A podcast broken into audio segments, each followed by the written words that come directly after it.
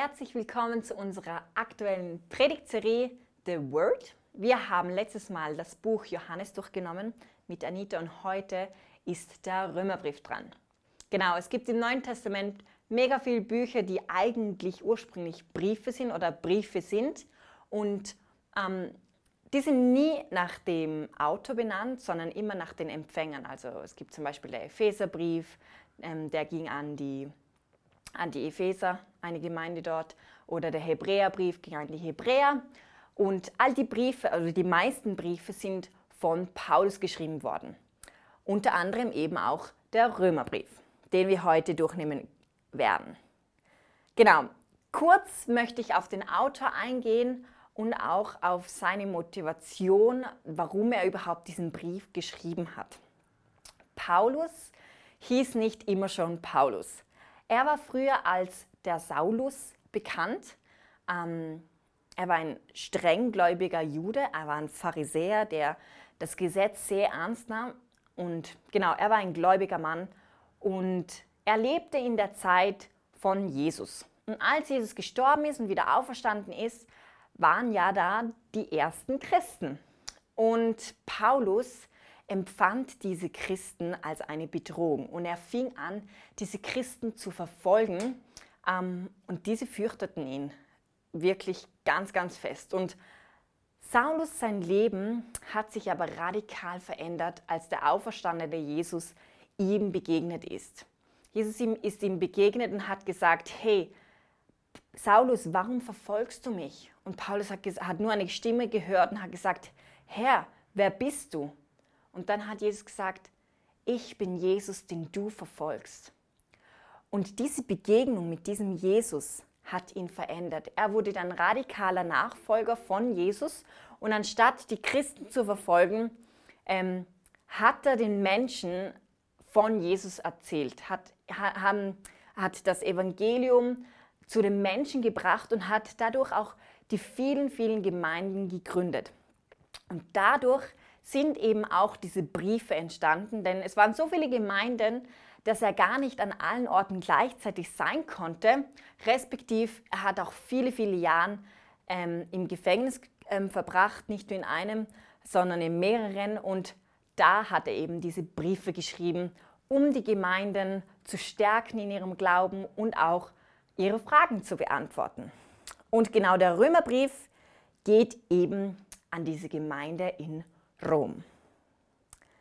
Ähm, diese Gemeinde in Rom bestand nicht nur aus Judenchristen, also nicht nur aus Menschen, die vom Judentum ähm, herauskamen und dann an Jesus glaubten, sondern auch aus Heidenchristen, also aus Menschen, die eigentlich als ungläubige Menschen davor lebten und dann sich bekehrten. Also es war so eine Mischung zwischen den ähm, Judenchristen und Heidenchristen. Und dort gab es so nach einer Zeit Streitigkeiten darum, ja, sollte man jetzt das ähm, Gesetz noch halten oder nicht? Sollte man das Fleisch koscher essen?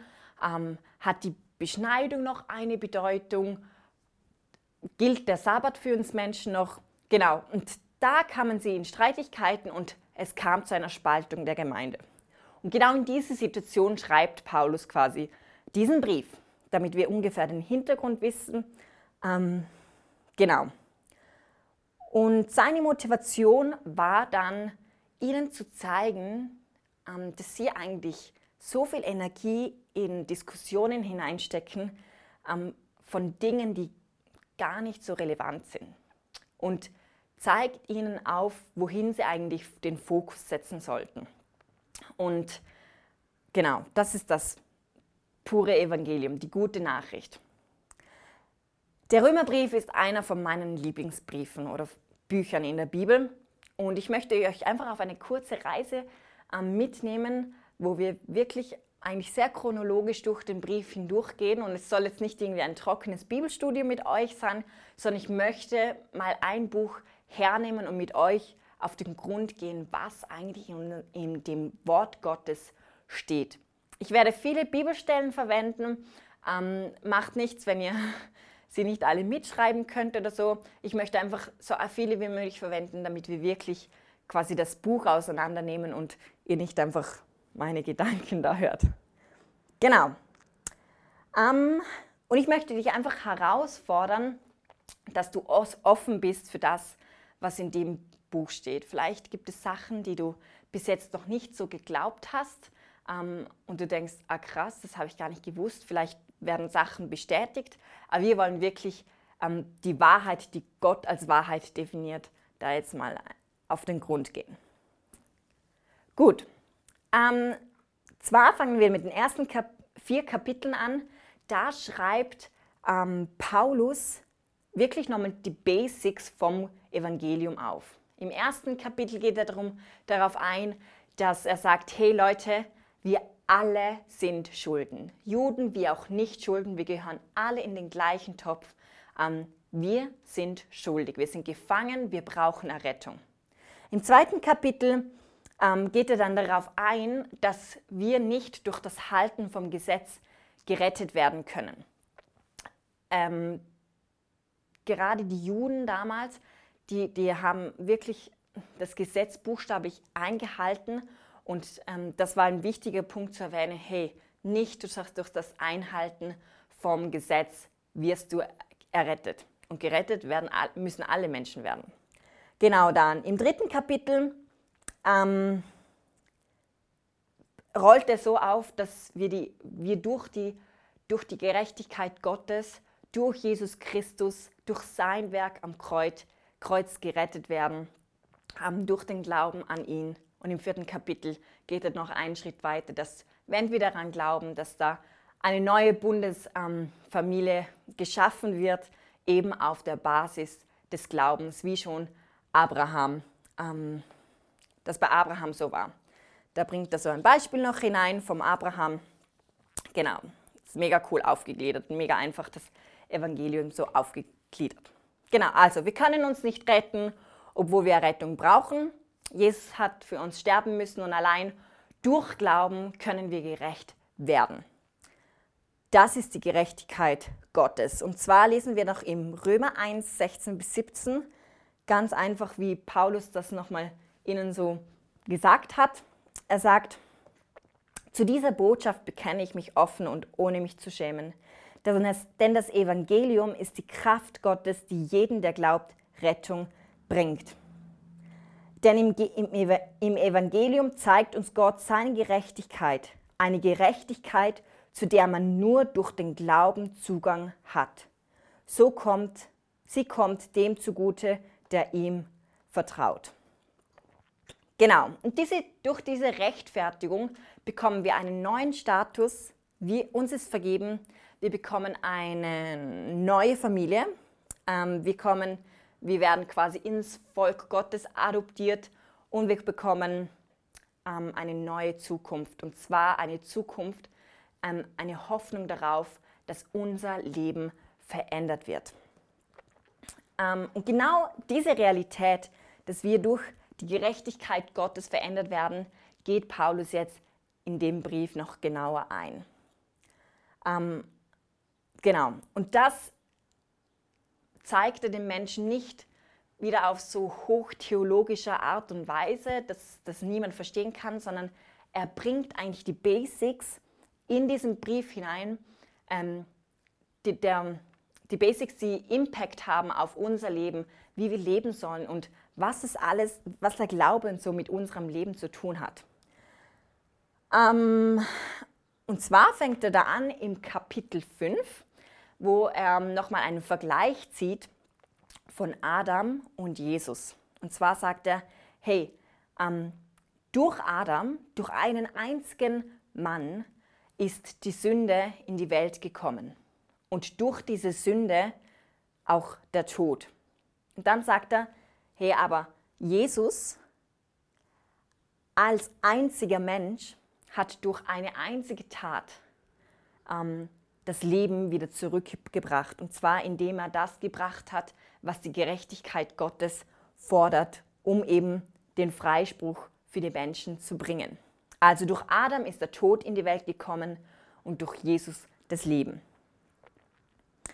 Wir behalten wieder die, die, die Situation von Rom im Hinterkopf, ähm, wenn wir jetzt zu Kapitel 6, 7 und 8 gehen. Und das sind ähm, meine Lieblingskapiteln. Ich möchte euch ermutigen, wirklich da selber reinzuschauen.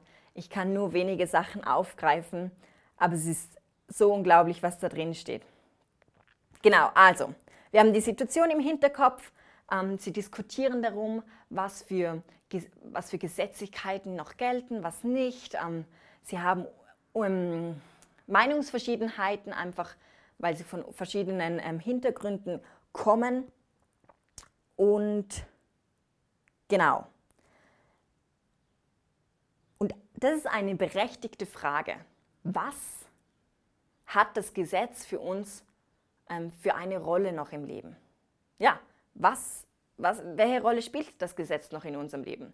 Vielleicht hast du auch schon so die Gedanken gehabt, ähm, ja, Gnade Gottes ist recht und gut, aber ich meine, das Gesetz löst sich ja nicht einfach so in Luft aus, ähm, auf. Ähm, was hat das Gesetz jetzt noch für eine Rolle? Oder vielleicht hast du dir auch schon gedacht, ja, okay, ich habe langsam gecheckt, dass ich nicht durch das Einhalten vom Gesetz gerettet werden kann, aber ich meine, nur weil ich jetzt bekehrt bin, heißt es nicht, dass ich nicht mehr das Gesetz halten muss und, und, und. Was hat das Gesetz eigentlich für eine Aufgabe? Und genau das hat Paulus auch mega spannend in diesen Brief hineingepackt. Ähm, und hier möchte ich einfach gleich nochmal klarstellen, hey, es steht im Römerbrief 7, Vers 12, dass das Gesetz gut und heilig ist. Es ist, ähm, die Forderungen sind gut und gerecht ähm, und sie sind vom Geist eingegeben. Es ist von Gott gegeben und durch das Gesetz sehen wir so den, den Willen Gottes, so sein Herz, ähm, seine Ethik, seine Moral. Doch wir müssen verstehen, ähm, für was Gott in erster Linie das Gesetz gegeben hat. Was ist die eigentliche Aufgabe vom Gesetz? Römer 5,20. Und das Gesetz, seine Aufgaben seine Aufgabe war es, die ganze Tragweite der Verfehlung deutlich werden zu lassen. In anderen Worten heißt es eigentlich, Gott hat das Gesetz gegeben, um uns zu zeigen, was für einen Maßstab Gott hat. Was für ein Maßstab ähm, es ist, ähm, oder es zeigt uns auf, wie heilig Gott ist. Und zwar zeigt, also wie soll ich sagen, uh, Schnitt. Ich mache nochmal nach dem Bibelvers, okay? Genau. Die ganze Tragweite der Fehlung deutlich werden zu lassen. In anderen Worten hat Gott das Gesetz gegeben, um uns den Maßstab zu zeigen, ähm, wie heilig er ist. Und zwar zeigt uns das Gesetz, dass wir es nicht schaffen können. Das Gesetz zeigt uns, du schaffst es nicht. Du versagst. Du kannst es nicht erreichen. Ähm, genau, das ist die einzige Aufgabe eigentlich vom Gesetz, uns zu zeigen, dass wir es nicht können. Du kannst es nicht von dir aus schaffen und du kannst es nicht verdienen, gerecht zu sein. Das Gesetz zeigt uns, wie heilig Gott ist und dass niemand in seiner Heiligkeit, in seiner Gegenwart bestehen kann. In Galater 3:24 steht, so ist das Gesetz unser Zuchtmeister gewesen auf Christus hin. Also das Gesetz zeigt uns, dass wir es nicht schaffen und gleichzeitig zeigt es uns auf dass Jesus es geschafft hat und dass wir Jesus brauchen. Du schaffst es nicht, du brauchst Jesus. Das ist die Aufgabe vom Gesetz. Ähm, ihr könnt es euch auch so vorstellen, ähm, wie zum Beispiel ein hoher Raum und ganz, ganz oben wäre so quasi ähm, das Ziel, dass wir so werden wie Gott, dass wir gerecht sein, sind, dass wir in der Gegenwart Gottes bestehen können.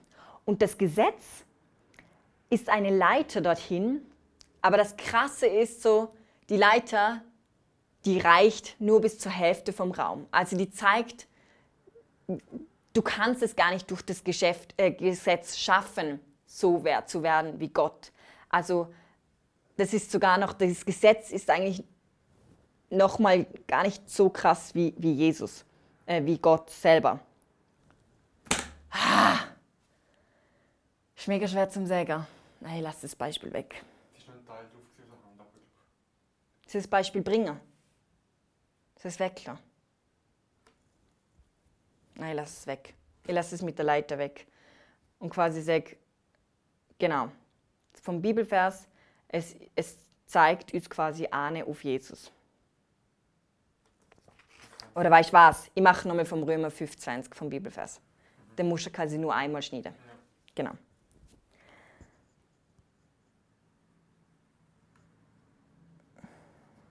Genau. Also in anderen Worten hat Gott uns das Gesetz gegeben, um uns Maß, den Maßstab zu zeigen, ähm, den, den er gesetzt hat, um gerecht zu sein. Und da wir das Gesetz nicht halten können, um, unter keinen Umständen, ähm, sagt uns das Gesetz, du schaffst es nicht. Du, ähm, wir versagen. Und du kannst es nicht von dir aus schaffen. Du kannst es dir nicht verdienen, gerecht zu sein. Weil das Gesetz zeigt uns gleichzeitig, wie heilig unser Gott ist und dass niemand in seiner Gegenwart bestehen kann. In Galater 3:24 lesen wir, so ist das Gesetz unser Zuchtmeister gewesen auf Christus hin. Also das Gesetz hat die Aufgabe, uns zu zeigen, hey, du schaffst es nicht. Und gleichzeitig in dem drin sagt, er, sagt es aber, hey, aber Jesus hat es vollbracht. Jesus hat es geschafft und du hast versagt und du brauchst Jesus. Das ist die Aufgabe vom Gesetz. Der Zuchtmeister auf Jesus hin. Ähm, in den Versen geht es noch weiter. Es heißt dann in also Galater 3, 24, 25, so ist das Gesetz unser Zuchtmeister gewesen auf Christus hin, damit wir durch den Glauben gerecht werden. werden. Da nun der Glaube gekommen ist, sind wir nicht mehr unter dem Zuchtmeister. Paulus sagt also, wenn du zu Jesus gefunden hast, wenn du an Jesus glaubst und an das, was er gemacht hat, wenn das Gesetz quasi seine Aufgabe erfüllt hat und dich auf Jesus hingewiesen hat, dann bist du nicht mehr unter dem Zuchtmeister, sondern bist jetzt bei Jesus. Ähm, genau, also Römer 6,14, denn ihr lebt nicht mehr unter dem Gesetz, euer Leben steht vielmehr unter der Gnade. Warum betont Paulus so oft, dass wir nicht mehr unter dem Gesetz stehen? Ähm, oder dass wir nicht mehr unter dem Gesetz leben sollen, wenn doch das Gesetz eigentlich gut und heilig ist? Das ist doch irgendwie ein Widerspruch. Und jetzt kommt eine mega coole Stelle. Die lese ich euch da jetzt wirklich aus der Bibel vor. Also das andere ist auch zitiert aus der Bibel, keine Angst. Genau, und zwar steht das in Römer 7, 1 bis 4. Das ist super aus, auf den Punkt gebracht. Ähm, nun spreche ich ja zu Leuten, die etwas vom Gesetz verstehen. Dann ist euch doch sicher auch klar, Geschwister, dass das Gesetz für einen Menschen nur so lange Geltung hat, wie er lebt. Eine verheiratete Frau zum Beispiel ist durch das Gesetz an ihren Mann gebunden, solange er lebt. Wenn ihr Mann stirbt, ist die Bestimmung, durch die sie an ihn gebunden war, für sie hinfällig geworden. Folglich wird sie, wenn sie sich an, zu Lebzeiten ihres Mannes mit einem anderen Mann einlässt, als Ehebrecherin angesehen. Stirbt ihr Mann, jedoch ist, dann ist sie nicht mehr unter diesem Gesetz. Es ist ihr freigestellt, einen anderen Mann zu heiraten. Sie wird deswegen nicht zur Ehebrecherin. Auch bei euch ist es so, ist es so, Geschwister. Indem Christus für euch starb, wurde an seinem Leib das Urteil vollzogen, das sich aufgrund des Gesetzes gegen euch richtete. Damit aber seid ihr dem Gesetz gegenüber tot, sodass ihr jetzt einem anderen gehören könnt, dem, der von den Toten auferstanden ist. Und das bedeutet, jetzt kann unser Leben für Gott fruchtbar werden. Paulus betont das so oft, weil er genau weiß, hey, wenn du unter dem Gesetz bleibst, dann bist du nicht frei für ein Leben für Gott, dann bist du nicht frei für Gott fruchtbar zu sein. Nicht, weil das Gesetz schlecht ist, sondern weil das Gesetz Verurteilung bringt. Ähm, jetzt, wo wir aber gegenüber dem Gesetz tot sind, gibt es keine Verurteilung mehr. Und warum das? Weil Jesus für uns am Kreuz alles gezahlt hat. Römer 8.1 fortlaufend. Ähm, müssen wir denn jetzt noch damit rechnen, verurteilt zu werden? Nein. Für die, die mit Jesus Christus verbunden sind, gibt es keine Verurteilung mehr. Denn wenn du mit Jesus Christus verbunden bist, bist du nicht mehr unter dem Gesetz der Sünde und des Todes. Das Gesetz des Geistes, der lebendig macht, hat dich davon befreit. Wow, das ist unglaublich. Es begeistert mich. Und jetzt kommt aber natürlich die Frage, ja okay, wenn es keine Verurteilung mehr gibt, können wir dann so leben, wie wir wollen? Können wir dann sündigen, eins nach dem anderen, obwohl wir eigentlich wissen, dass es nicht richtig ist? Auch das hat Paulus an das hat auch an das hat Paulus auch gedacht. Und zwar lesen wir da jetzt im Vers 6, Vers 1, auch fortlaufend. Welchen Schluss ziehen wir nun daraus? Sollen wir weiterhin sündigen, damit sich die Gnade in vollem Maße auswirkt? Niemals. Wir sind doch, was die Sünde betrifft, gestorben wie könnten wir da noch länger mit der Sünde leben? Es heißt im Wort Gottes, Römer 6, 17, ähm, dass wir die Zeit, ähm, dass die Zeit, in der wir Sklaven der Sünden waren, vorbei ist. Und ein paar Zeilen weiter unten, Vers 19 heißt es dann, jetzt aber macht euch zu Sklaven der Gerechtigkeit und stellt alle Bereiche eures Lebens in ihren Dienst. Dann wird das Ergebnis ein geheiligtes Leben sein. Okay, also nicht mehr Sklave des Sünders, sondern Sklaven der Gerechtigkeit. Jetzt haben wir aber ein weiteres Problem.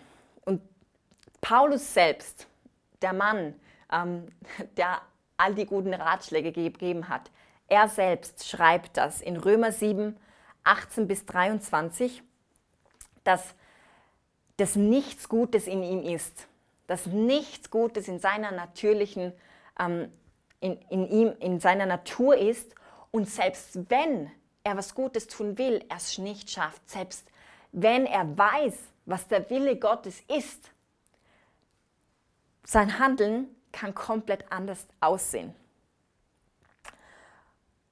Wir haben ein Problem. Wir sind von Natur aus schlecht. Von uns heraus, aus unserer Kraft heraus, können wir nicht Gutes tun. Und jetzt kommt das Wunderbare. Kapitel 8, 13 bis 15 lesen wir. Okay, jetzt habe ich es gleich. Ah, nein, doch.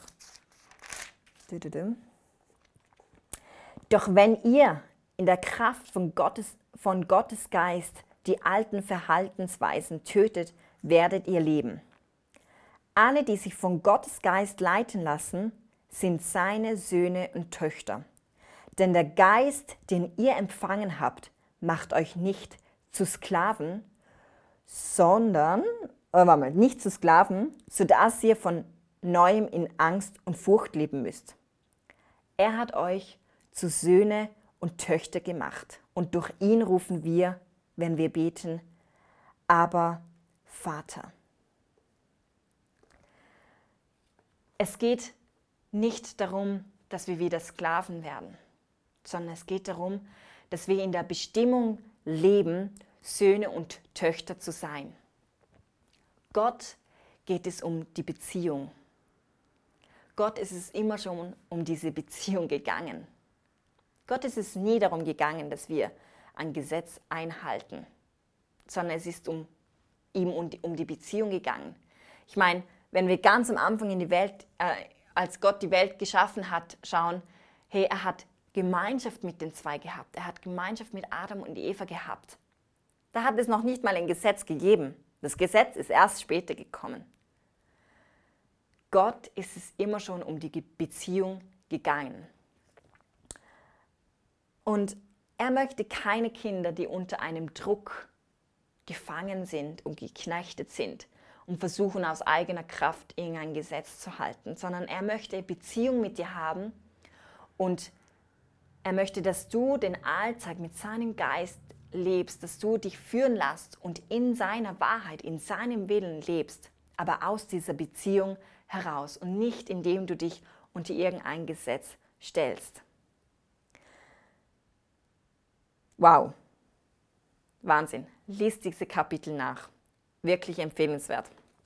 Ähm, genau, es geht weiter. Nachdem Paulus diese Punkte mega cool aufgerollt hat, ähm, kommen noch weitere Kapitel 9 bis 11. Dort greift er das Thema auf, hey, das wahre Israel, wer gehört zum Volk Gottes? Was ist das wahre Israel? Sind das jetzt die Juden oder sind das die Christen? Ähm, auch mega coole und spannende Kapitel. Ich werde darauf jetzt nicht genauer eingehen, aber ich möchte dich ermutigen, das selber zu forschen und ähm, dich begeistern zu lassen. Genau.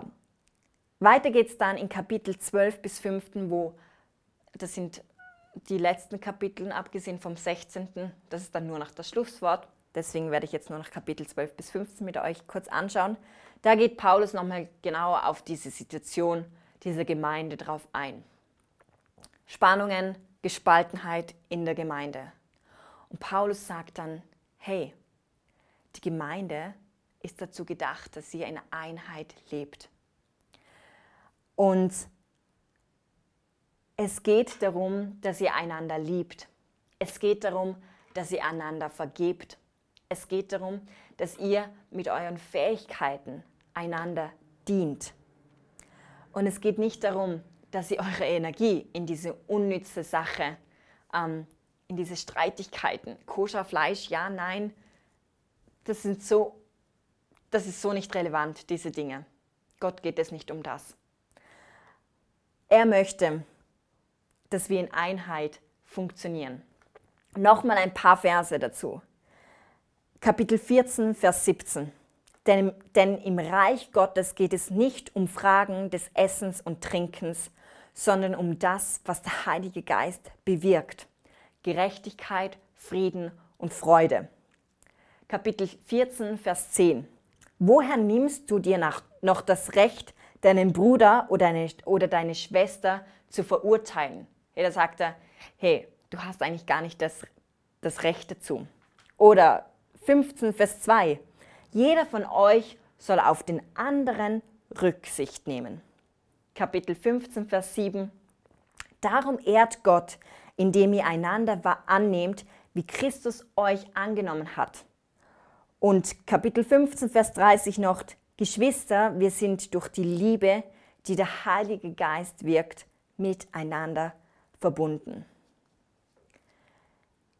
Er bricht es auf die ganz simplen Wahrheiten herunter und sagt, hey, macht nicht so ein Drama drum. Und er sagt, hey, eigentlich kommt es immer wieder auf den einen Punkt runter, liebe Gott und liebe deine Nächsten. Und